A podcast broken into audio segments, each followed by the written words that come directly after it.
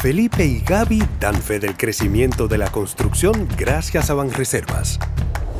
Lo mismo pueden decir Manolo, Conchita y toda la brigada por el apoyo que recibe la pelota del Banco de todos los dominicanos. Los invencibles también son testigos de ese apoyo al arte y la cultura. Y ni hablar de todos los que se benefician del programa de ignoración de arroz, como don Héctor y su gente. Y el respaldo es tan real que les cuente Jessica, quien realizó su sueño ecoturístico con la ayuda de Expo Fomenta Pymes Ban Reservas. Los sectores construcción, pymes, deporte, arte, cultura, turismo y agricultura saben que detrás de uno que avanza hay muchos más echando hacia adelante. Ban Reservas, el banco de todos los dominicanos. Wilton José Encarnación. Bueno, hay menos contaminación visual porque han quitado la mayoría de las vallas que molestaban en el entorno, eh, las flores que han sembrado, eso contribuye con el embellecimiento de la zona y el camión de la basura están pasando dos veces, pasa en la mañana y pasa en la tarde. Ayuntamiento de Santo Domingo Este. La prevención es vital para reducir los niveles de violencia en nuestra familia y en nuestras comunidades. Así que ustedes ya son parte de la solución. He puesto mucho que ustedes puedan ser esos líderes que puedan mediar en todos estos conflictos pequeños que se producen en sus comunidades. Y la iglesia confía mucho en ustedes. Y el Ministerio Público confía mucho en ustedes. Y el país espera mucho de ustedes. Nosotros contamos con ustedes.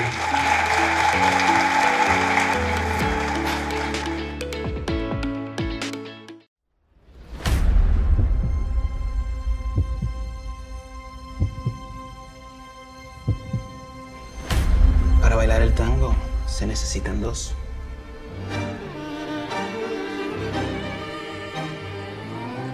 Flay, Soy muy orgulloso de vos, Gina. Gracias. ¿Lo celebramos?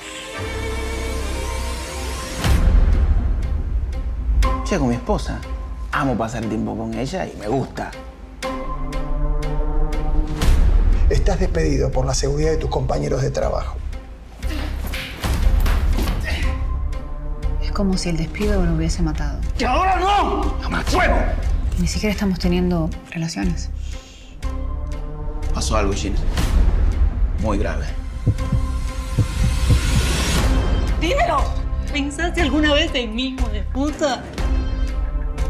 Tu vida no se ha acabado. Ha cambiado, eso es un hecho. Pero debes de aceptar que tú no tienes la culpa. ¿A qué le tenés miedo? Yo. Me prometí invitarte a salir. Sabía que vos ibas a entender a alguien que se le quebró todo adentro. La prueba de VIH dio positivo.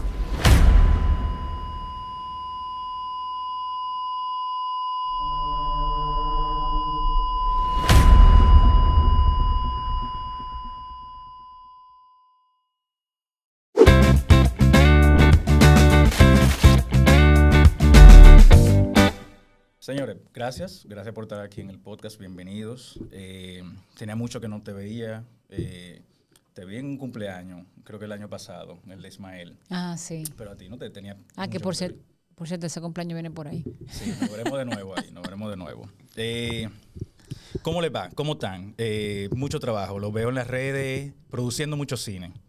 Mucho cine. ¿Qué tal la experiencia? Porque ambos han hecho teatro. Hacer ese cambio de hacer teatro e irse a producir y actuar en el cine.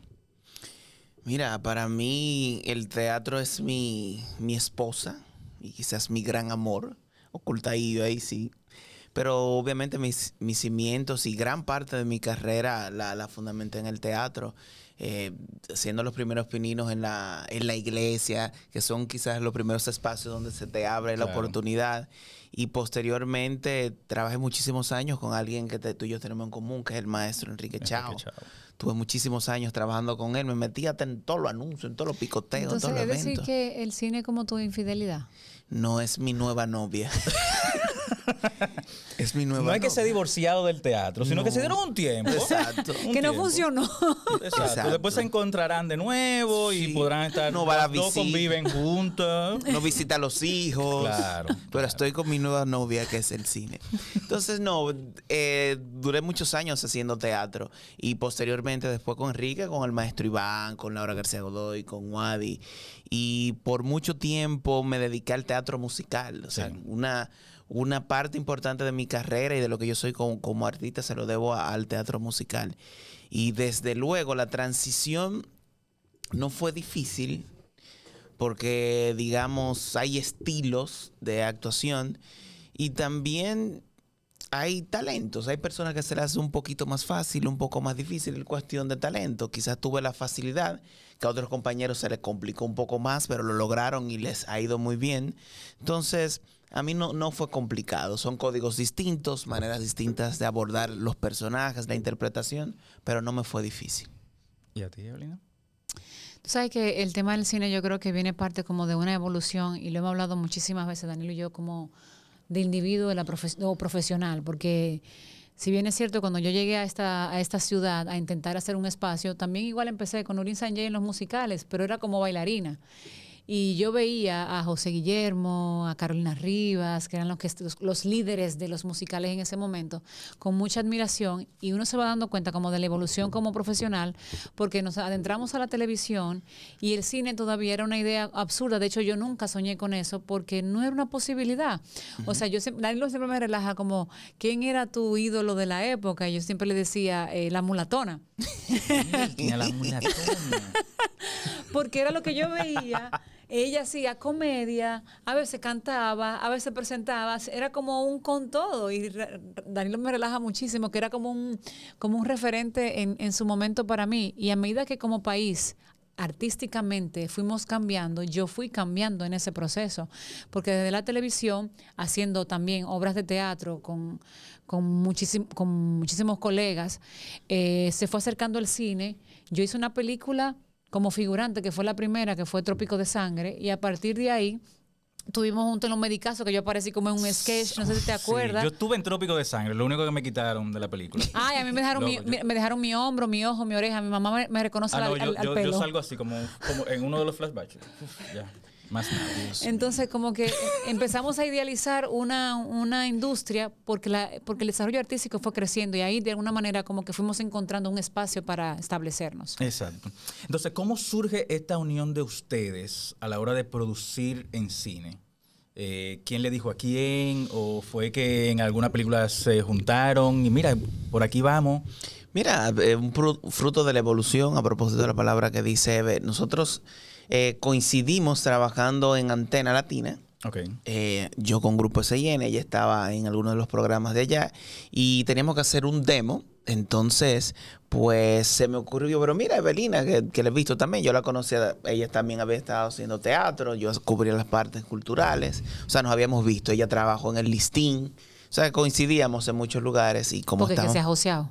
Sí, sí, sí, sí, sí, sí, sí, sí. coincidimos en el canal y yo, pero vamos a hacerlo con Eve, vamos a hacerlo. Eve y yo hicimos un demo del programa que era un, con- un proyecto totalmente distinto, pero resultó que ahí iniciamos con una vía. Pasaron 10 años. Sí. 10 años duró una vía que terminamos, digamos, el último programa el año pasado. Y en ese proceso, pues yo produje La Familia Reina, que Eve también estuvo ahí como actriz.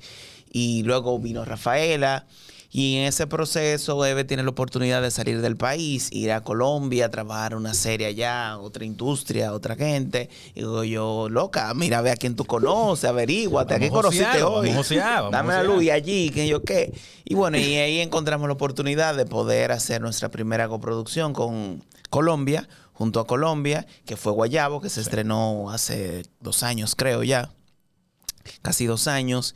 Y así fue, así fue. Empezamos con Guayabo, hicimos de las más allá en Colombia, luego se dio la oportunidad con México y recientemente eh, con Argentina, que es Cero Positivo, el proyecto que actualmente vamos a presentar a partir del 12 de octubre. Exactamente, a partir del 12 de octubre.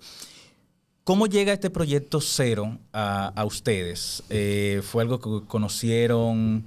Eh, ¿Alguien le dijo, mire, eh, esta situación pasó en esta época y puede ser muy interesante que la lleven al cine? Mira, el, reconocido y querido periodista José Rafael Sosa se acercó a Danilo hace ya unos añitos y le había contado la historia del personaje principal de esta historia, que se llama Gina la ficción. Y le dijo, mira, ustedes vienen a tocar esta temática en el cine, ustedes que hacen un cine comprometido. Eh, luego de que terminamos eh, tres proyectos consecutivos en Colombia, yo creo que yo regresé al país, Danilo se fue a hacer un trabajo a México y yo tuve la oportunidad de entrevistar a, a esa Gina. Recuerdo que estuvimos en una conversación larga de horas, seis horas más o menos, o sea, fue un almuerzo que terminó como a las siete de la noche. Y ahí yo grabé la conversación con ella. Yo le dije, ¿te puedo grabar? Y me dijo, sí, porque para eso estamos aquí. Era una manera como de depurar si esa historia para nosotros tenía valía, si podía funcionar. Y nos contó cronológicamente cómo vivió en la época de, lo- de los 90, la etapa más difícil que ha definido su vida.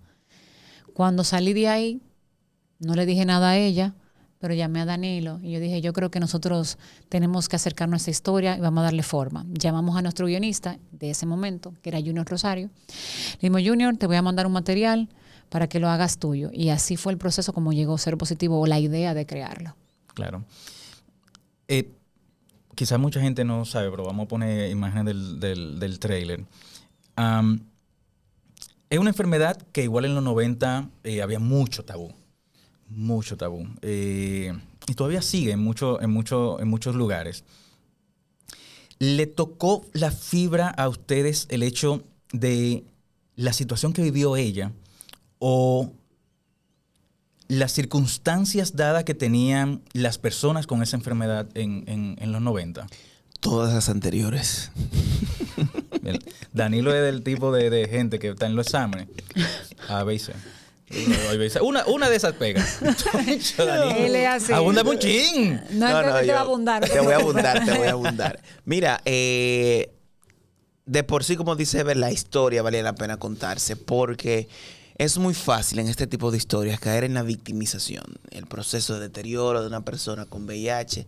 Pero aquí estamos contando otra historia. Si pasó eso, si vivió eso, vivió mucha discriminación, pero lo que queremos hacer énfasis en esta historia es cómo esta persona pudo resurgir de las cenizas, eh, dice el director desde el mismo infierno, pues cómo esa persona pudo de alguna manera reconstruir su vida en el ámbito laboral, económico, personal, sentimental, y eso de alguna manera es lo que contamos. Eh, cada cual tiene sus motivaciones. El director casualmente tiene una hermana que tuvo VIH, que tiene VIH, vive con VIH, con VIH, tiene 30 años viviendo con VIH y coincidió exactamente con la misma época que se plantea en la película. O sea que él tiene toda una experiencia personal, familiar, de cómo se vivió ese proceso de discriminación y en la sociedad argentina de aquella época. Y de manera particular todos tenemos amigos, conocidos que tienen VIH, pero yo de manera muy particular eh, perdí un amigo a los 18 años. Eso marcó de una manera muy, muy importante lo que mi vida en sentido general y cómo empecé a ver la vida y la sexualidad a partir de ese momento. Entonces, eh, creo que de alguna manera es un homenaje a todas las Ginas y a todos los amigos que hemos perdido en este proceso y esta batalla del VIH-Sida. Claro, yo no sé qué, qué- qué piensan ustedes, si están igual que yo, con relación a la educación sexual en el país. O sea, no existe tal cual una educación sexual íntegra eh, que te hable de ciertos temas como debe ser. Y por eso hay mucho tabú. Eh, Actualmente con los medicamentos, la pers- una persona con que tenga VIH-Sida puede vivir su vida normal. Eh, y mucha gente todavía no lo sabe. Ni no lo entienden tampoco. Exacto, no lo entienden. ¿Qué ustedes creen desde su punto de vista como lo- eh, los productores, actores de, de esta película con este tema, que puede ser necesario eh, para que se implemente una mejor educación sexual en el país? Cuando empezamos la idea del proyecto, por ejemplo, eh, Daniel y yo conversamos que cuando, por ejemplo, yo estuve en el bachillerato, se creó una dinámica a nivel gubernamental que se llamaba multiplicadores. No sé si llegaron ustedes a escucharlo eso. Y era que escogían líderes del, centro educativo que tenían habilidades con la comunicación para que fueran a aprender sobre relaciones sexuales y enfermedades de transmisión sexual. Duramos prácticamente como una semana en un club, eh, nos daban de hecho la alimentación y nosotros cuando terminamos ese entrenamiento fuimos a compartirle a todas las aulas lo que habíamos aprendido. Y era una manera de simplificar un tema que tenía mucho tabú. Hoy en día yo creo que es con tanta exposición a la sexualidad, hay un retraso de demostración de lo que es correcto o prudente o no. Porque vamos, tan rápido, tenemos tanto acceso a tanto material que estamos descuidando la verdadera información. Porque de hecho, con la pandemia, con este encierro, aumentaron los casos de, de enfermedades de transmisión sexual, incluyendo el VIH. O sea que la información no está realmente bien servida. Y hasta surgió una nueva, la viruela del mono. ¿No recuerdan en, Sí, la, sí, sí, en, la sí, pandemia? en la pandemia. Surgió una vaina nueva con, con tu murciélago. No, y por ahí que en la pandemia eh, muchas otras enfermedades eh, Se descuidaron. Se descuidaron totalmente. Eh, no llegaban los medicamentos. Y bueno, actualmente no siguen llegando medicamentos, o sea, están muy escasos. Y como la gente pensaba que se iba a morir, hicieron todo lo que había que hacer y más. Exacto, exacto. Mira, Iván, para, para continuar la idea de Eve, mira lo interesante que pasó en Argentina. En la película, por lo explícita que es, pues naturalmente es clasificación para mayores de 18 años. Pero en Argentina pasó que vieron la peli y dijeron, no, pero espérate, esta es una película que tiene un valor educativo. Los jóvenes de ahora, entre 14, 17, 18 años, no vieron eso, no vivieron eso. Vamos a bajarle la edad para que ellos puedan asistir a las salas de cine y ver comprobar de alguna manera, revivir esa- esas historias para que ellos conozcan el tema de cómo era el VIH en los 90 y cómo se vivió realmente. Entonces, desde aquí hago la exhortación a las autoridades que eso, eso es una posibilidad.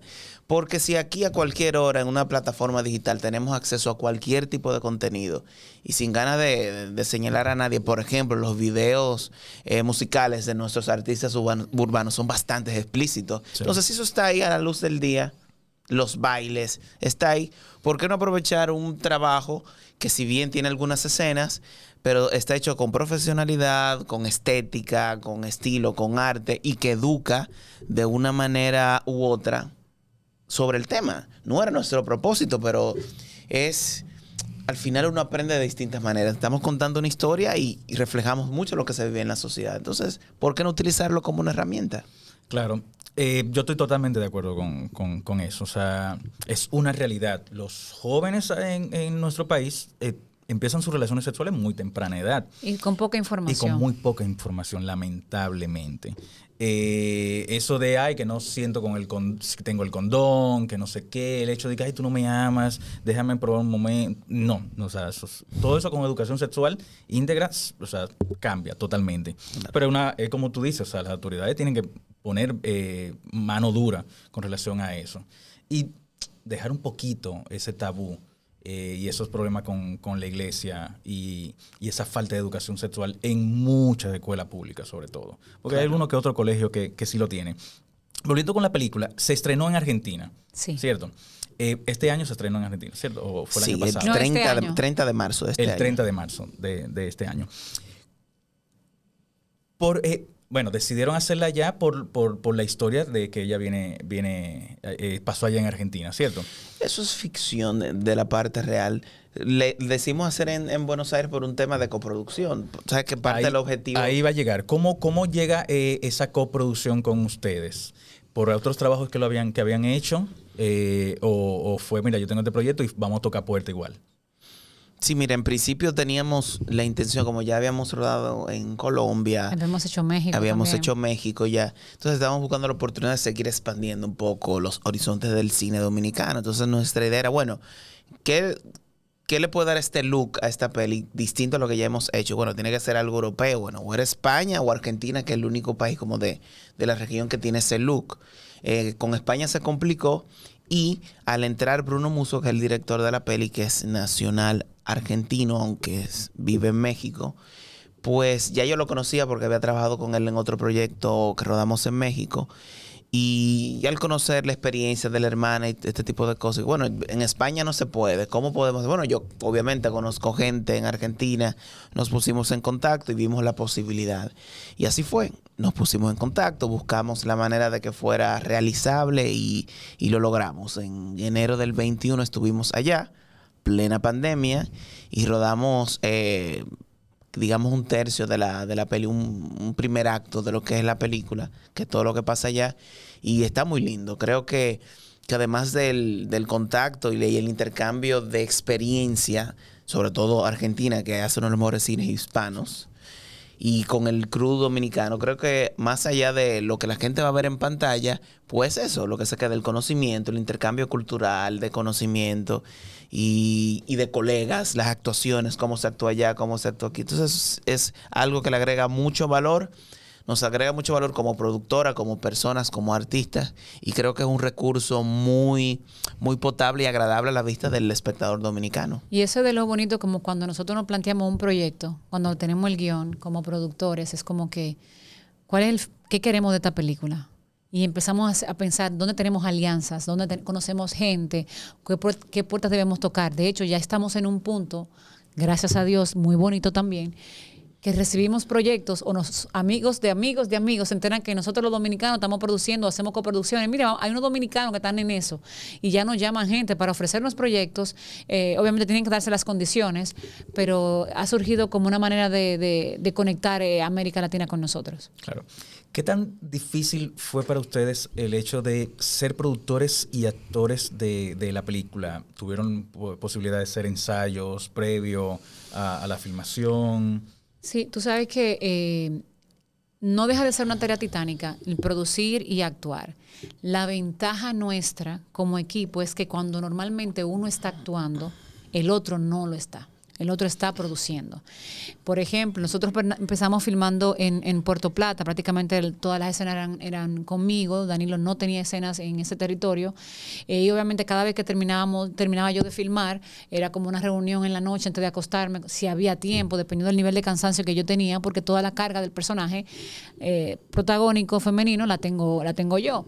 Y eso como que nos da una ventaja de, de trabajo eh, y de química también, como que tú estás trabajando adelante, yo estoy atrás y viceversa, cuando Danilo está adelante, por lo regular, aunque tenemos escenas en conjunto, yo estoy detrás. Ese es como hacemos un balance de, nuestro trabajo para poder cuidar las otros, nuestros otros intereses, que son la producción y también la creación. Claro, me imagino que para, cumplir los tiempos, porque en el cine, eh, eh, eso sí tiene el cine, que el tiempo es oro. Mira, Iván, y la ventaja de yo estar en el set y, por ejemplo, Danilo estar en producción, que cuando termina yo le digo, mira, pasó tal cosa entonces ya yo no me encargo porque yo soy actriz. Entonces Danilo se encarga de ver, de, pasó tal cosa, se perdió tiempo en esto, falló un equipo, lo que sea, cosas que pasan en el set que yo como productora, no, como actriz no debería ver. Pero como productora lo veo. Después le digo, mira, pasó tal cosa. Y Danilo, como está capitaneando la producción en ese momento, trata de resolver los temas. Y viceversa.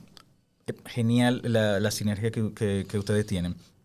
Otra cosita que me, da mucha curiosidad, y sé que hay mucha gente que ve el podcast también, como productores eh, le tienen un proyecto, eh, para la selección de los actores, ¿qué ustedes buscan como productores? Si son ustedes que deciden, bueno, yo quiero que este, este perfil, este perfil, este perfil, o trabajan conjunto al director o trabajan conjunto a, la gente de casting. Eh, mira, la gente de casting te propone estas personas, pero no, no, no, yo quiero a este, a este tipo de personas. Mira, eso funciona un, un poco de todo. Eh, por lo general hay personajes que uno como que los visualiza o, o, quisiera que fuera una persona X o Y, local o internacional. Y uno baraja opciones, también ver las posibilidades de cada cual, sea de aquí o de allá pues digamos que los personajes principales nosotros como que los conversamos mucho y por lo general los decidimos nosotros. Ya hay otros secundarios, eh, one-liners, etcétera, que sí, digamos, descansamos bastante en, en, el departamento de casting. No necesariamente lo hacemos todo de la misma manera, pero sí lo barajamos. Pero nosotros esencialmente somos actores. Entonces, en las historias que hacemos, que quizás has visto algunas y las que próximamente verás, lo importante para nosotros son, es la historia y los actores. Son películas de actores que se puedan hacer con un millón de dólares, pero si los técnicos cobran barato, se hacen con 200. Porque al final el valor está en lo que estamos contando y quienes están interpretando lo que estamos contando. Es el gran valor y, eso se puede apreciar porque de ahí venimos. A mí, que, explotó tal cosa y que Sí, pero ¿de qué va? ¿De qué va? Y, ¿Qué pasa con ellos? ¿Qué pasa con ellos? ¿Y, quiénes lo van a hacer? Entonces, somos muy meticulosos y rigurosos en ese sentido. Compartimos la responsabilidad, pero nos involucramos bastante. Y también influye mucho con quién es nuestro coproductor, porque a veces el, coproductor dice, eh, tenemos estos personajes, bueno, yo voy a poner el prota este y voy a poner el otro. Y nosotros decimos, ah, ok, nosotros nos toca este y nos toca este, entonces tenemos que hacer una, buscar esos actores dentro del mercado dominicano y ellos ponen otros actores y en conjunto pues, pues evaluamos. Pero dentro de la característica que yo creo que nosotros más buscamos es que nosotros, nosotros buscamos mucho como una naturalidad una conexión natural dentro de las personas que elegimos para los personajes. Claro, sí, a, propósito de lo que, sí, a propósito de lo que hablábamos en principio, el tema de, del estilo de actuación, ajá, el tipo ajá. de actor. Porque hay estilos y hay características de, de inter, en la interpretación. Entonces, nos pasó reciente en, en, un proyecto eso, que teníamos opciones, pero cuando ya lo vimos en cámara o en casa, yo no, fulano o fulana no funciona, pero fulana sí. Y pasa. O sea, y, nos, y, tomamos el tiempo. Y a nosotros nos cuesta mucho tener también que pedirle una audición a, a un colega o amigo que uno sabe que tiene talento. Tú sabes que yo, yo eso, eso es un tabú también. O sea, lo es. ¿Por qué cuesta tanto a un actor que tenga cierto reconocimiento ir a un casting? Por ejemplo, yo trato de llamarlo yo misma. Tú sabes, yo le digo, mira, Iván, eh, pana, ¿cómo tú estás? Iván, necesito que me grabe un video con esta escena, esta escena. No dejo ni siquiera que te llame la, la directora de casting. Uh -huh. Te claro. llamo yo para que tú sepas que no es un relajo, que si yo te propuse es por algo. Ahora, el director o director o directora que hemos tenido chance de trabajar, quiero que te vea porque no te conoce. Exacto. O sea, no le, nosotros no le queremos poner a, a un director un, un, talento, sino, mira Iván, yo le propuse al director que eres tú. Eh, hazme esta audición y te explico, más o menos ando buscando esto, esto, esto, uh -huh. lo otro, dale. Pero tú sabes que nosotros, yo lo hago yo para evitar que la gente sienta como, ay, Evelina me quiere evaluar o algo así, porque no es la intención. Sí, la no, idea claro, es, al, al final no, se entiende. Es para convencer al director es que lo que tranquilo. dice Eve, o sea, podemos decir y mencionar 15 personas, pero el director no los conoce, entonces claro. ah, necesito verlo, eh, lo necesito verlo en pantalla. Y es normal, y ese, y es el proceso que, que, sucede. Pero yo he escuchado, y perdón sí. que, que, te interrumpa, yo he escuchado muchos compañeros decirme que no, yo no voy a hacer ese casting, porque si ella me ha visto actuando, ¿para qué yo voy a ir a ese casting? No, eso es un disparate. No es necesario, es un o sea, eso mismo que tú mencionas. Lo hace director. Hollywood, señores. Totalmente. Y esas estrellas Tot que ganan que millones se, de dólares. Se van vacaciones a Nueva York o Los Ángeles y hacen casting. Por ejemplo, ejemplo bonito tuvimos con Karina Noble, que está en la película. Y yo, bueno, maestra, mire, eh, yo necesito que usted me grabe eso porque ese hombre no la conoce. Y así se logró y ella claro. mandó su material y, y, tiene un personaje bellísimo dentro de la película. Sí, o sea, creo que todos los actores dominicanos que han estado con nosotros han hecho su audición. Lo manejamos de esa manera, lo manejamos de manera personal. No necesariamente un director de casting lo llama, pero ese, ese es el objetivo, que, que el director los vea más, más, que nosotros mismos. Claro, pero yo siento que es más el, eh, el hecho del, del, ego que uno tiene y uno, es bueno tenerlo. También es que que es que eso no, eso no se viene implementando hace mucho tiempo aquí, porque somos un país tan pequeño que antes te llaman, ven para acá, fulano, sí, sí, sí, sí, porque todo el mundo se yo conoce. Yo me acuerdo en los medicazos, eh, Mickey, me, Mickey me había visto en un ensayo. Mickey me llama, mira, eh, yo tengo un proyecto eh, de televisión y yo necesito que tú me digas. Y yo, Milguina, loco, te tengo que decir ahora, sí, sí, sí, yo te llamo en cinco minutos. Y yo le dije que sí, yo no sé qué era. Uh -huh. Él no me hizo casting claro. en ese momento, pero igual, si él me dice, mira, yo tengo que hacer un casting, yo voy al casting. Claro, mira, pasó un, alguien alguien querido hizo un comentario, le dijo, mira que Danilo, que tal cosa. Pero fue una de las personas que yo le solicité, le solicité un casting. No, o sea, no era por necedad, era que el director necesitaba ver a esa persona. Entonces nunca lo mandó y no estuvo obviamente en la película. Pero hizo un comentario, yo creo que fue relajando. Está caliente Danilo por tal cosa, pero no, nunca llegó al casting. Entonces, ¿cómo yo puedo justificar ante un director que quiero que sea una persona que... Claro. O sea, pare, parecería una imposición y así pasó así pasó con otra muchas, película. a nosotros nos ha pasado muchas veces eso. Sí y pasó con me, me, voy a me voy a ahorrar sí, sí, sí, el, el, nombre de la persona y de la película pero pasó con una película muy importante muy importante que por X o Y razón esa persona nunca envió la audición. O sea a la, a la persona que está dirigiendo el casting incluso yo le llamé persona envíalo porque creo que eres la persona y estoy seguro que hubiese sido la persona ideal, pero nunca llegó el casting. De hecho, Danilo, nosotros, las personas que hemos elegido y que hemos llamado, en general, la mayoría de las veces son cercanas. Son, no, y son escogidas. O sea, sí. la, te, Iván, te estoy llamando porque yo necesito que tú me mandes un video con esta escena. Claro. Ni te ponemos cinco, es esta, son estos colores, please, dale. Y normalmente lo, el director le gusta la propuesta que hacemos. Exacto. O sea, no es que, no es que la pone a dudar. Claro. A veces, por ejemplo, en una película que tuvimos reciente, extranjera, eh, una coproducción también en Colombia, uno de los actores internacionales, que yo lo conozco, le, le llamo y le digo, mándame la audición. Y no, no funcionó la audición que él mostró por- porque no lo hizo como quizá el, el director esperaba. Y yo lo llamé para atrás, grábala de nuevo, así, así, asado, que nosotros entendemos que tú tienes las cualidades que Sí, eso, eso pasó. y él lo hizo como tres veces. Para, porque yo sé que él tiene el talento, pero eh, como leyó la escena, quizá no era la ejecución que el director esperaba. Claro. Y lo hizo tres veces sin importar y fue que hizo el papel, porque no estábamos buscando a nadie más. Queríamos a esa persona, pero quería que, queríamos que esa persona demostrara sus cualidades. Claro. Más de dos años de arduo trabajo demuestran la voluntad de una gestión dispuesta a solucionar las necesidades de la gente. El saneamiento de más de 40 kilómetros de cañadas, junto a la construcción de Cristo Park, que impactan a más de 1.200.000 habitantes. Llevar agua a decenas de barrios con más de 20 años sin este servicio, además de la corrección permanente de averías para mejorar la distribución, son algunas de las obras que dan constancia del cambio con rostro humano. Con hechos, no con palabras. Seguiremos construyendo una gestión histórica. Corporación de Acueducto y Alcantarillado de Santo Domingo, CAS. Y hay que implementar eso, eh, de que hay que ir a casting, hay que hacer casting. Sí, no Claro, también hay otras personas que, que, eh, te llaman al casting y es, mándamelo ahora. Ah. Es un poquito ahí. Espérate, un poquito el problema complicado. del casting también es que si tú como director de casting o director no sabes lo que estás buscando, entonces ahí sí yo me molesto.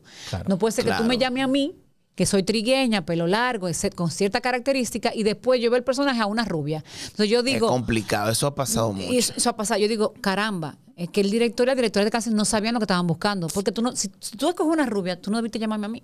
Nunca.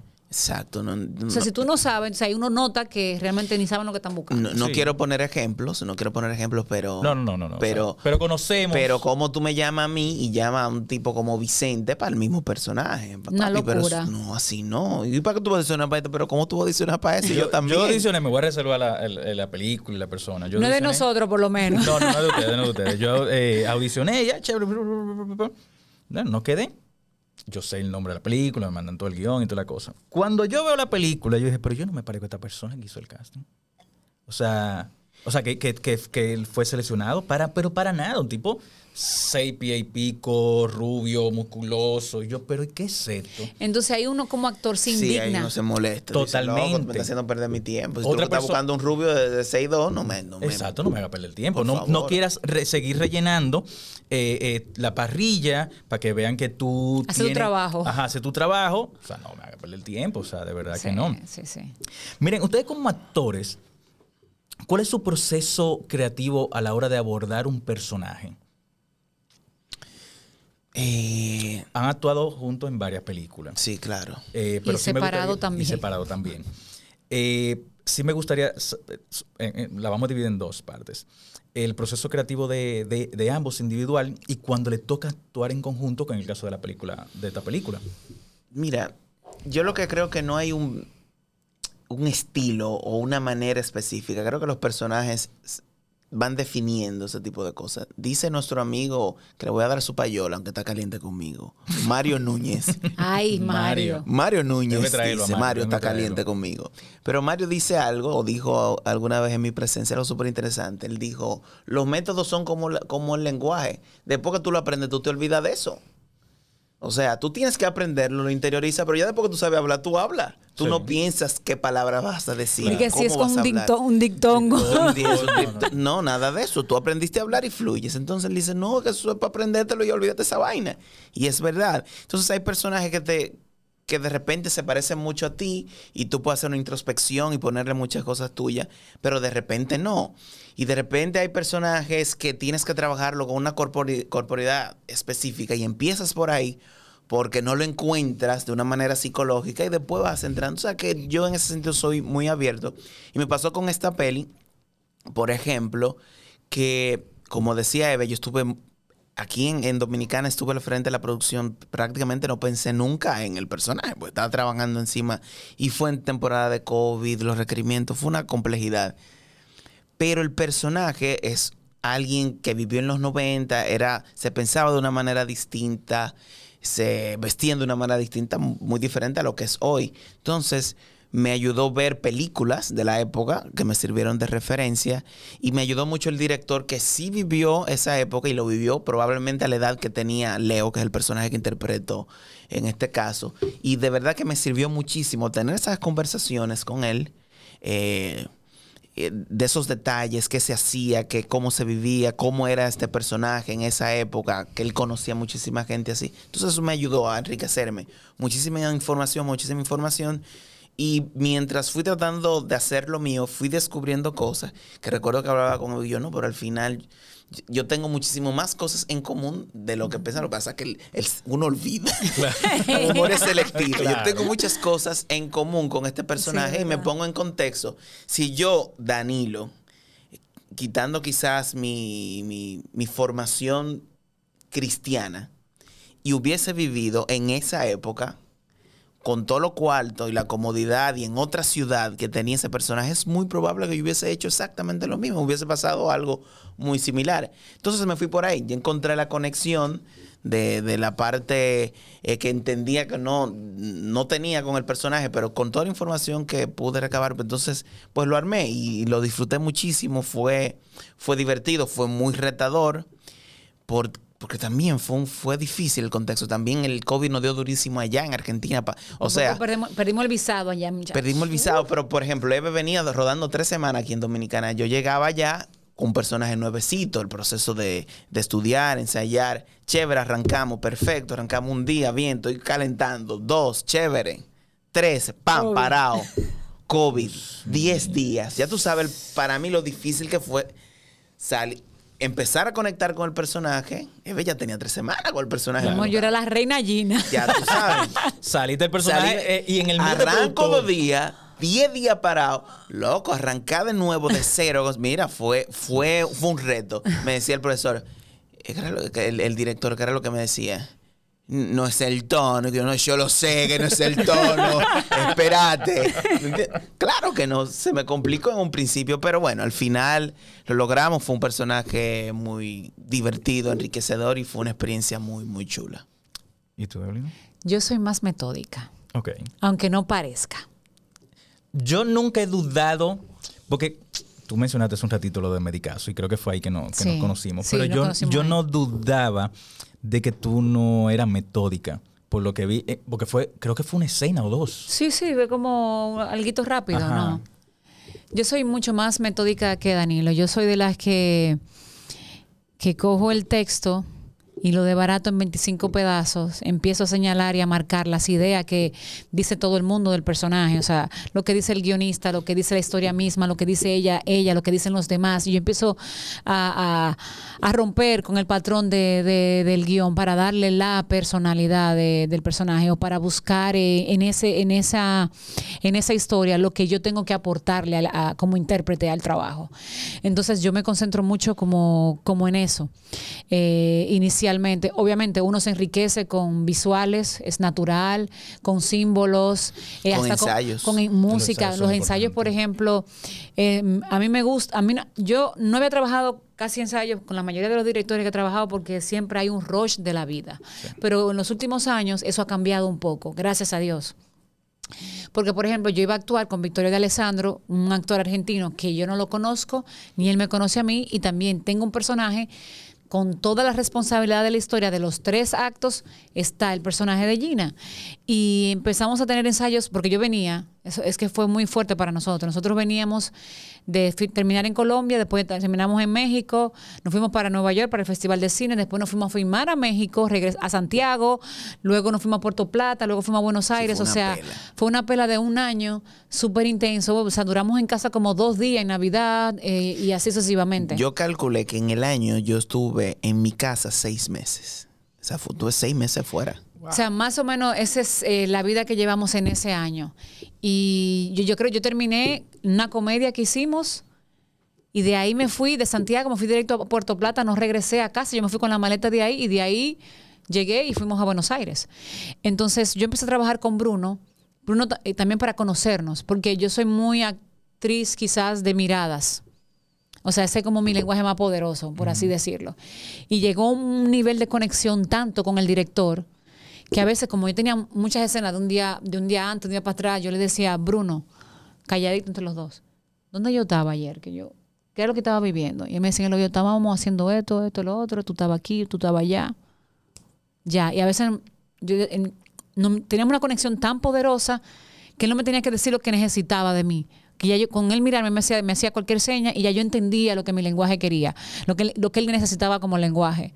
Y yo creo que este personaje es muy representativo para mí porque también llega después, después de una ma- de madurez, de quemar muchas experiencias, porque no es un secreto para nadie que estamos experimentando en la industria cin- cinematográfica desde un principio, muchas veces sin dirección adecuada, eh, sin conocer los personajes tan bien, eh, porque siempre el ven tú, el vamos ahora, vamos a resolver. Yo recuerdo que una de mis primeras películas fue que me llamó Alfonso Rodríguez porque a alguien le faltó y yo llegué a las 10 de la noche y rodaba el día a las 6 de la tarde. Yo ni siquiera me leí el guion.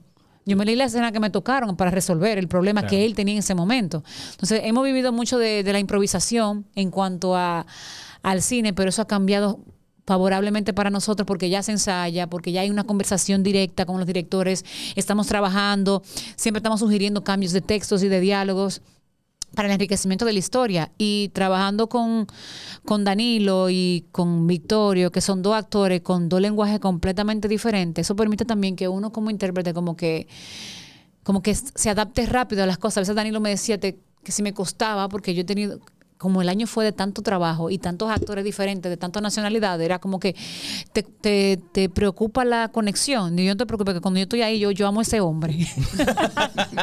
yo no tengo que ver. Claro. Yo no sé si, si comemos juntos antes, si, si nos relacionamos para conectar. Cuando yo llegue a esa escena, yo me conecto, yo, yo lo amo. Y así ha sido el proceso creativo entre nosotros. Claro, yo vi el tráiler y hay una que otra escena bien, o sea, no es fuerte, o sea, No es fuertísimo. no, No, fuertísimo. mentira. No, no, no, mentira. O sea, ustedes se conocen de hace mucho. Pero eh, igual el cine, o sea, no es, no es real ni nada. Pero siempre está ese, ta- e- e- es- es- esa vergüenza de- del actor, de los desnudos eh, en escena. ¿Cómo fue ese proceso de trabajarlo? Eh, y de los productores, igual de los, los actores. La ventaja de ser productor es que todos los demás no tienen miedo a nosotros. Hasta el mismo director. Dije, no, no, no, eh, cuidado con Evelina. Porque yo creo que si- ven en nosotros como la autoridad. Sí. La autoridad del set y se cuidan mucho también, yo creo, porque puede ser despedido de que cualquier persona, pero no es así, la verdad. Eh, nosotros eh, hemos acariciado ese tipo de escenas en otros proyectos también que no se han visto. Creo que la primera vez que se va a ver a gran escala es con, con cero positivo, pero yo creo que la armonía, y tú más que nadie sabe cómo se hacen esas escenas. Yo creo que conversar con el actor y decirle, mira, esto es lo que queremos hacer, entre el director, vamos a hacer esto. De hecho, nosotros sentíamos que Bruno se estaba cuidando también mucho más. Sí, sí. Nosotros como que sentíamos que Bruno, por eso mismo, porque al mismo tiempo somos los productores y, y estaba cuidando eh, lo que lograba de nosotros. Eh, pero tiene una técnica muy buena para hacerla. Se hicieron con poco personal, como la gente ya sabe que se hace. Y lo hicimos a dos cámaras, eh, ese tipo de escenas. Bruno, el director, tenía una y el director de fotografía manejaba la otra. Eh, un crew prácticamente inexistente o mínimo. Y Daniel y yo estábamos claros, de hecho, habíamos construido antes qué queríamos hacer, cómo lo veíamos. Él me sugería, mira, ¿qué tal si lo hacemos así? Y yo decía, no, pues vamos a hacerlo así, de esta manera. Y yo creo que eso ayudó mucho y el director le gustó nuestra propuesta. Sí, exacto. Fue un, proceso, eh, además de lo que dice Eve, eh, el hecho de, de conocernos tanto, de tener tanta confianza, facilita las cosas, o sea, facilita la conversación. Quizás cuando nos ha tocado con una gente que no tenemos ese nivel de confianza es un poco más complejo porque te tienes que poner de acuerdo. Y al final es una coreografía. Es una coreografía, vamos a hacer esto, que quede bonito. El total, uno, uno graba para la cámara. A veces uno está súper incómodo, o sea, me refiero en la posición física o encima de lo que sea que estamos arriba, pero es porque estamos trabajando para la cámara. Y creo que, que en comparación, creo que es más fácil, eh, lo veo así, como existe ese nivel de confianza, ponerse de acuerdo, qué, qué hacemos, cómo lo hacemos, y creo que fluye de una manera más, más fácil. De hecho, las escenas de nosotros nunca hubo segunda tomas, quedaron de primeras tomas, todas, se grabaron a dos cámaras, no hubo repetición. En cambio, con otras escenas sí hubo segundas tomas, y qué sé yo, las que fueran necesarias.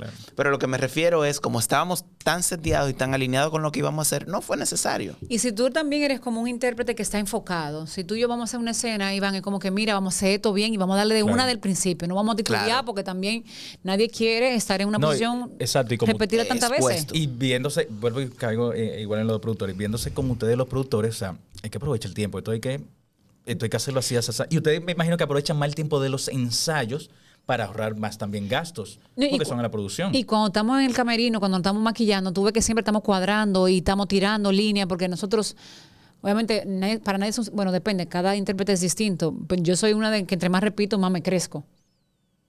Hay otros actores que entre más se repite, se encasillan y se siente que pierden la naturalidad. Sí, o se van molestando por, por, por la repetición. Sí, no y, se- y no, y que van perdiendo como la naturalidad de la escena. Pero yo al contrario, yo más repito ahí que yo me siento como que más plena, más plena, porque me siento más segura y así pueden florar hasta otras emociones. Claro. Y, y en ese tipo de cosas, eh, en el tema de los en tema erótico, escenas de sexo, pues uno trata de ser eficiente en lo absoluto para no perder tiempo. Sí, claro, claro. Y bueno, en, el, ca- en este, este no fue el caso, fluyó muy bien, pero en, por ejemplo en otros proyectos ha habido escenas en, en condiciones climáticas complejas. Bastante. Complejas, con mucho frío con mu- o con mucho calor. Señores, una locura, eso es incómodo. Y, y la gente no creería, Iván, que quizás por lo que voy a decir, pero a veces le tocaba, me tocaba a mí hacer escenas que Danilo no está. Y hacemos la misma función de equipo que lo hacemos cuando es otra escena, cuando es una escena que no tiene nada que ver con, con el erotismo. Igual, cuando a Danilo le tocaba hacer escenas así, yo era de la que estaba ahí cuidando, eh, a, cuidando a Danilo y cuidando el tiempo de todo el mundo. O sea, tenemos de verdad una, una, una sinergia que eh, es difícil explicarla, yo creo. Claro, no, y se nota, se nota eh, en las entrevistas, lo he notado, en, en los proyectos que, que hacen en conjuntos también se ve esa sinergia y esa, esa química que tienen y esa buena onda sobre todo entre ustedes. Pero pensamos diferentes. No, eso es. No, no, porque tú sabes que la gente no, no, no asimila que dos socios eh, van a vivir siempre en O sea, no es que nosotros peleamos, nosotros tenemos debates creativos interesantísimos. O sea, porque tú ves esa línea ahí, yo no, no, no, no, yo no veo ese logo ahí. Y tenemos una diferencia, pero una diferencia para aportar. Exacto, y para, O sea, para nos el peleamos por del proyecto. Nos peleamos por gráficos, para tener una idea, por, can- por canciones. Es igual que una, eh, una, una pareja de esposos. O sea, el Sí. proyecto es nuestro matrimonio, aunque tengamos Sí. diferencias. O sea, Sí, sí, sí, Trabajamos sí, por el bien del matrimonio. Sí, sí. O sea, ¿han tentado o le ha llegado esa venita de dirección en algún momento? Yo he dirigido cosas, yo he dirigido cosas. Eh, teatro he dirigido. He dirigido capítulos de series. No, pero de me las refiero pocas cosas. con su productora. Yo creo que dirigir, yo Evelyn creo que entre los actuar, Entiendo lo que te va a decir. yo creo que entre los dos Evelyn está más cerca de la dirección que Sí. yo. Creo que sí, personalmente. Creo que Evelina tiene un ojo crítico mucho más quizás eh, selectivo que yo. Yo todavía me siento muy cómodo actuando y produciendo. No quiere decir que hayan proyectos que no me han llamado la atención y quizás sí vendrá. Eh, pero no, no todavía, es que conozco demasiada gente talentosa. Yo creo que mientras conozca directores talentosos dominicanos o no, que creo que puedan aportar una mejor visión al proyecto, pues me estaré poniendo a un lado. Pero yo creo que Eve tiene, entre los dos, tiene, quizás está más cerca. Y probablemente la veamos dirigiendo algo nuestro an- antes que yo. Genial, no porque que no lo vaya a hacer, sino porque no esté en, en mi panorama a corto o mediano plazo. Creo como que seguir experimentando con gente que pueda aportar a la, a la visión y llegar a un proyecto que yo diga que me encuentre tan personal o tan valioso. Yo no, yo lo quiero hacer. esto. No, yo cuando te llegues voy a decir, véalo. Tú sabes que yo, yo he sentido eh, el llamado, como, como la vocación artística, como la vocación religiosa. Por momentos yo he sentido el llamado, porque a veces cuando hacemos planteamiento de nuestros trailers, de nuestras puestas en escena, a veces Danilo me dice, tenemos que agregar tal cosa, y, yo, y él me dice una idea, yo le digo, no, espérate, yo la veo así, yo la veo así, y visualizo muchas cosas a nivel creativo, que en los proyectos de nosotros y también somos autocríticos.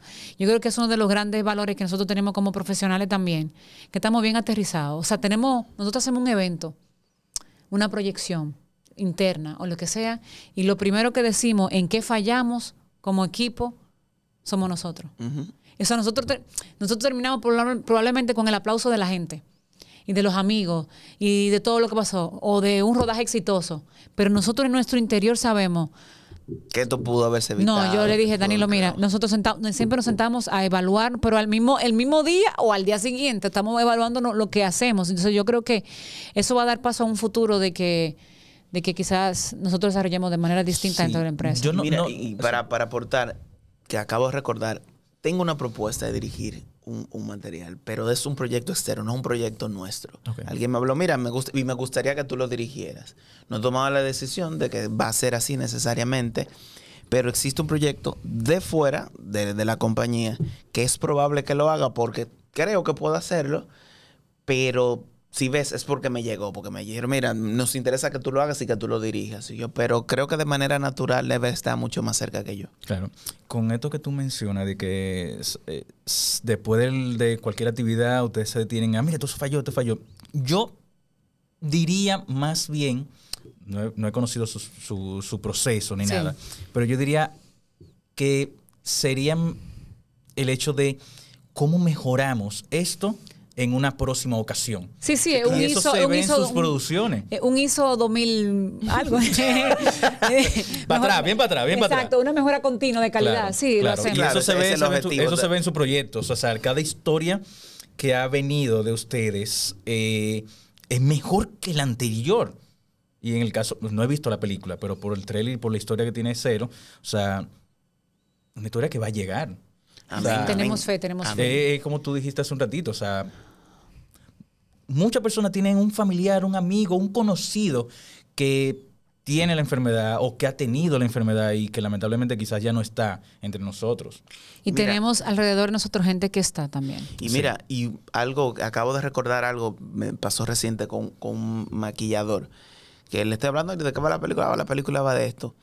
Y, y- y ha pasado con mucha gente, ah, es, es homosexual la película. No, precisamente para no perpetuar el estigma de que toda la gente que se, que la- las únicas personas que se infectaban o que se contagiaban, eh, corrigiendo el término, eh, con VIH eran personas homosexuales. No, es- esto le pasó a una pareja heterosexual de dominicanos, marido y mujer.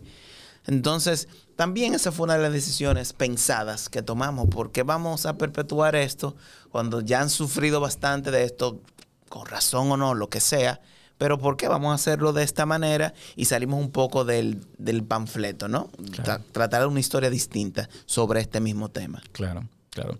Ya estamos terminando. Eh, me gustaría que recuerden eh, dónde va a estar, en qué cine va a estar y desde cuándo la película.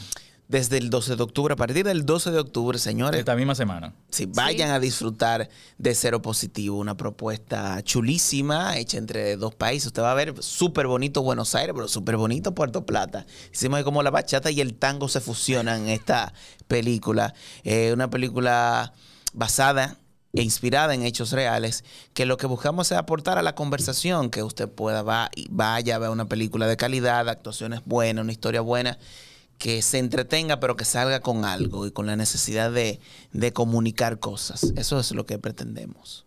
Así mismo, o sea, vayan. Yo lo voy a ver también. Yo tengo unas preguntas eh, y me gustaría su respuesta con una sola palabra. Tratare- Regularmente. trataremos. Ahí voy. Regularmente no se cumple, pero bueno. de- vamos a el fluir. intento, Vamos a fluir. intento. Eh, algo que le haga, que lo haga feliz. Pues vamos a empezar con la dama primero. ¿Qué te hace feliz? Mi chichi. Dios mío, tú medi- medite ahí. Eso es lo mejor del mundo. Yo debí tenerlo muchísimo antes. Yo pienso lo mismo también. Te voy a enseñar un video ahorita. Mis hijos, tengo dos hijos, dos varones con los que juego, me trayo, me peleo. Lo mejor, lo No pensé tenerlo antes, lo tuve justo en el momento. No, mira, yo, yo, yo debí tenerlo antes. Yo también, yo creo que sí, yo también. Yo debí forzar un poquito a mi esposa. Tss, wey. Ahí. Aunque llegó en el momento ideal. Sí, claro, eso siempre, eso siempre. ¿Qué te apasiona? La vida. La vida. Danilo. Men, es que va a parecer que estamos, que yo iba a responder algo parecido. Tranquilo, no importa. Pero distinto a la vida, ¿no? Pa- para, para diferenciar. Eh, me apasiona el conocimiento. Conocimiento. Algo que te moleste. La, la irresponsabilidad. Uy. La incoherencia. La incoherencia. Algo que te relaje. El campo, Con río. preferiblemente. Y con amaneceres. con amane- Bueno, oh, siempre va a amanecer, gracias a Dios. Ah. La playa. Mucho sol, palmeras y brisa. Me encanta la playa, me relaja bastante. Muy bien. Un sonido favorito o un sonido que le guste escuchar.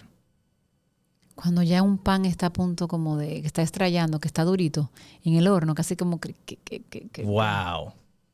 Yo creo que yo nunca he escuchado un- ese sonido.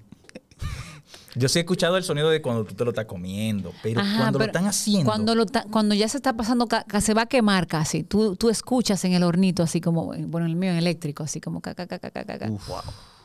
Danilo, A mí, los pajaritos. El sonido de los pajaritos cantando. Muy bien.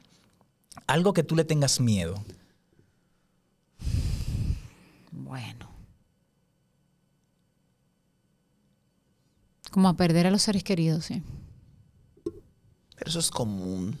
Bueno, pero sabes que mi miedo actualmente es, Melina, si yo me voy de esta vida, ¿qué va a ser de mi hijo? Ese, Claro. mi- ese miedo ese se me otro ha común metido. bien duro. Claro. Para todo, para todos los que somos padres. Sí. La pregunta es, ¿qué me da miedo? sí. Algo que tú le tengas miedo. A, ti- a ti te da mucho tiriqui- teriquito. No, pero miedo, miedo en la vida. Fuera de esos comunes que hemos estado hablando. Me da miedo la frialdad del ser humano. Y me da sobre todo miedo que uno termine así. Eso- eh, a mí me da, me aterra Llegar mucho. a ese tú sabes que se está normalizando cada día más, porque uno se decepciona tanto Sí. con cosas que Sí. pasan que uno se vuelve como un hielo. Sí, eso me preocupa tanto que a veces uno Sí. da por, por sentado que la Ujú. gente te va a quedar mal o que está mal o que lo que está mal es lo que hay y como que uno sea indiferente. Creo que la palabra Es diferente. Sí. la indiferencia, eso me da mucho miedo. Y eso ya es una epidemia, me parece. Sí, sí, sí, sí. Ojalá no lleguemos ahí. Por último, mala palabra favorita o una que, te, que tú repitas mucho. Yo le pongo un pito aquí. Este, este- este es- este sobre, esta pregunta sobre todo es para mí. Tú sabes que antes yo decía, coño, mucho. No, pero coño no es una mala Pero palabra. espérate, pero juntarme con este, Mala palabroso al fin. no conmigo. No, fue- no fui yo. no, él le ha pegado una. Lo puedo decir, yo le pongo un pito. Bueno, eso, eso está en el trailer. Este cada rato pone MMG en todo lo que, en cualquier cosa que pasa. Búsquelo en el trailer de Cero Positivo, búsquelo para que escuche Está- está- esa palabra. sí, sí, sí. Me ha pegado esa él. Pero lo que pasa cuando tú dices es por un enojo. Hay una mala palabra que se me ha pegado fruto de los viajes y de las vainas de nuestros amigos barranquilleros. Que para ellos no es una mala palabra, pero para a- aquí se marica. Yo por digo marica, tal cosa. No, pero marica tampoco. no. No, pero aquí es muy cercano al maricón. Entonces la, Bueno, gente, sí. se, la gente se siente ofenda. O sea, aquí la gente no entiende que tú dices marica en ese contexto. La gente que tú estás diciendo Eso maricón. sí, sí, exacto. Eso sí. Eso es como loco. Eso es loco en Barranquilla. De hecho, el, el MMG tú lo has dejado de decir últimamente. Por eso. No, por- pero cuando me enojo. Eso es cuando me enojo. Entonces, sale bien enojado, mira. pasa que me enojo poco. De verdad que soy. Pero yo es soy- un enojo digital porque nosotros lo usamos digitalmente. MMG. que uno lo dice. No, exacto. No, es como el MMG. El MMG. pero se me sale de manera muy natural, marica. Pero, pero es por esa, esa relación. Claro, claro. Y no es en el contexto de la mala palabra. Claro. Miren, eh, Danilo, te conozco de hace mucho. Eh, fue aquí en, en, en lo, Medicazo. He compartido en diferentes momentos con cada uno de ustedes. Me alegra mucho lo que están haciendo con, con el cine, utilizando historias que no se van a quedar encasilladas, no se van a quedar encajadas, que van a transcurrir en el tiempo y va a seguir funcionando. Y eso Amén. es lo que necesitamos igual ahora en el cine, con la, con, con la ley que siga funcionando. La química que tienen ustedes es genial.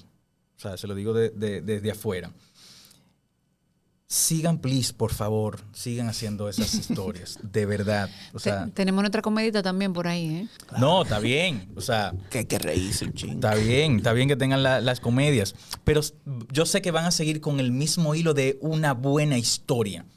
Y eso, y eso vale, y eso es lo que se queda. O sea, yo todavía eh, veo la película eh, que escribió nuestro querido, nuestro querido, en paz descanse, Carlito, y todavía me llegan. Y eso hace mucho. Sí, sí. Yo sé que esa película yo se la muestro a mi hijo cuando tema adolescente y le va a llegar también. Y a eso que me refiero, a historias que lleguen hoy, mañana y que en un futuro pasen 20, 30 años y todavía llegue a las personas, a los seres humanos. Pues esto son historias que le puede pasar a cualquier persona que nos esté viendo eh, o le ha pasado a alguien que, que, que conocen. Mis respetos para los dos, eh, mi admiración.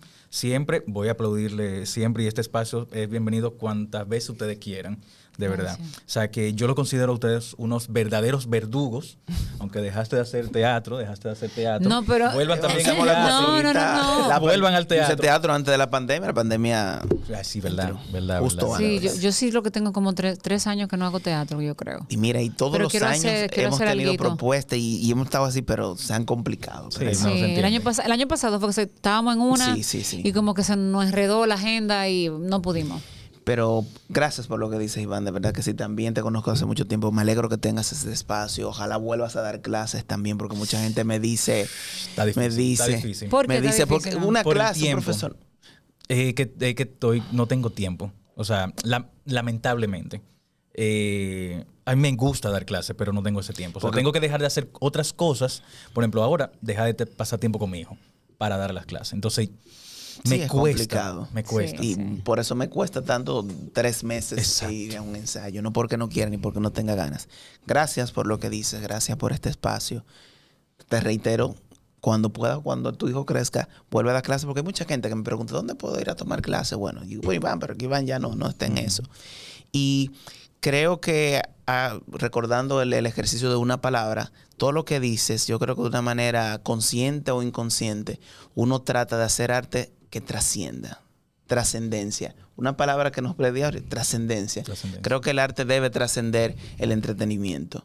Creo que hay muchos esfuerzos creativos, emocionales, económicos en un proyecto que para nosotros que se quede eh, solo en una risa o en una lágrima no vale tanto la pena. Creo que tratamos de hacer arte que trascienda más allá del momento. Y, y es bueno que tu audiencia también, que yo sé que hay muchos estudiantes, jóvenes soñadores como, como nosotros, a veces nosotros tenemos ideas de historias que no consiguen inversión.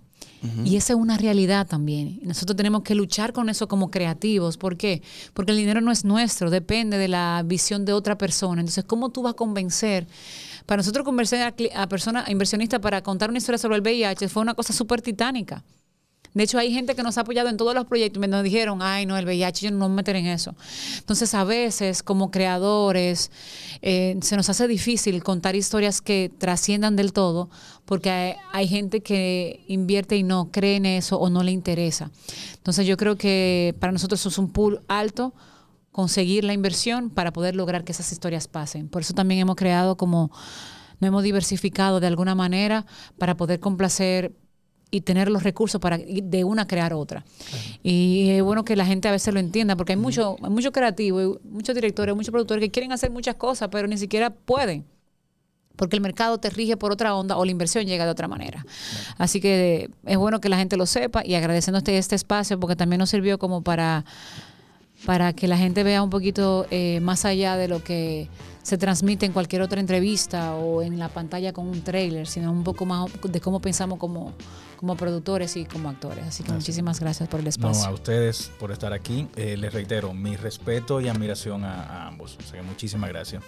Usted que se quedó hasta aquí, hasta el final, compártalo, dele like, etiquételos a ellos para que sepan que usted también lo vio. Síganlo en todas las redes sociales y entre a patreon.com slash verduguísimo para que vea la improvisación verdugo que van a hacer todo verdugo. Vaya de redundancia. Y vaya y compre su boleta para ver. También, vaya al cine, vaya al cine. Sobre todo los estudiantes, vaya al cine y vaya al teatro también. Sí, usted quiere actuar pero y criticar, pero para criticar tiene que ver. Exacto, Entonces mismo es. Muchísimas gracias.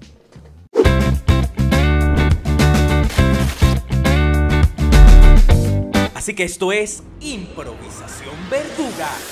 Hola, hola, hola. Estamos pensando en ti, viendo las necesidades que tienes para crearte un, mostrarte un producto súper fabuloso para ti. Así Y por eso te traemos el multimaravilloso, creado por los dioses aztecas, bandeja masajeadora. Pero también sirve para cortar cosas, sirve para majar cosas, sirve para todo. Llama al 1800. Cómpralo ya. Y 25, por ejemplo, te vamos a hacer una demostración para que tú sepas. Mira, puedes ma- masajearlo así, puedes masajear así y puedes masajear así. Ah, ¡Es tuyo! Ah, pero si te equivocas, metes algo, mételo y te machuca. Hola, soy Evelina Rodríguez Yo, Danilo Reynoso, y esta es la improvisación verduga. que la puedes ver en patreon.com slash verduguísimo. Te quedó verduguísimo. Muy fuerte. Míralo. Y paga. La prevención es vital para reducir los niveles de violencia en nuestra familia y en nuestras comunidades. Así que ustedes ya son parte de la solución. apuesto mucho que ustedes puedan ser esos líderes que puedan mediar en todos estos conflictos pequeños que se producen en sus comunidades. Y la iglesia confía mucho en ustedes. Y el Ministerio Público confía mucho en ustedes. Y el país espera mucho de ustedes. Nosotros contamos con ustedes.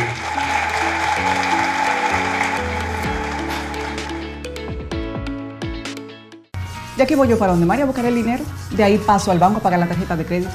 A pagar la multa que me pusieron. Y a ver si Michael ya me mandó el dinero. Ay, Rosita, date prisa que aquí yo estoy demasiado tarde. Tú te vas a complicar, mija. No, hombre, no, mira. Esos pagos, la multa también y las remesas, lo resuelves todos en tu agente de reserva. Todo de un pronto y sin pagar comisión, more. Con tantas soluciones a mano. ¿Por qué hay que complicarse? No te compliques y utiliza los canales Banreservas, tu banco fuera del banco. Banreservas, el banco de todos los dominicanos. Más de dos años de arduo trabajo demuestran la voluntad de una gestión dispuesta a solucionar las necesidades de la gente. El saneamiento de más de 40 kilómetros de cañadas, junto a la construcción de Cristo Park, que impactan a más de 1.200.000 habitantes. Llevar agua a decenas de barrios con más de 20 años sin este servicio, además de la corrección permanente de averías para mejorar la distribución. Son algunas de las obras que dan constancia del cambio con rostro humano. Con hechos, no con palabras. Seguiremos construyendo una gestión histórica. Corporación de Acueducto y Alcantarillado de Santo Domingo, CAS.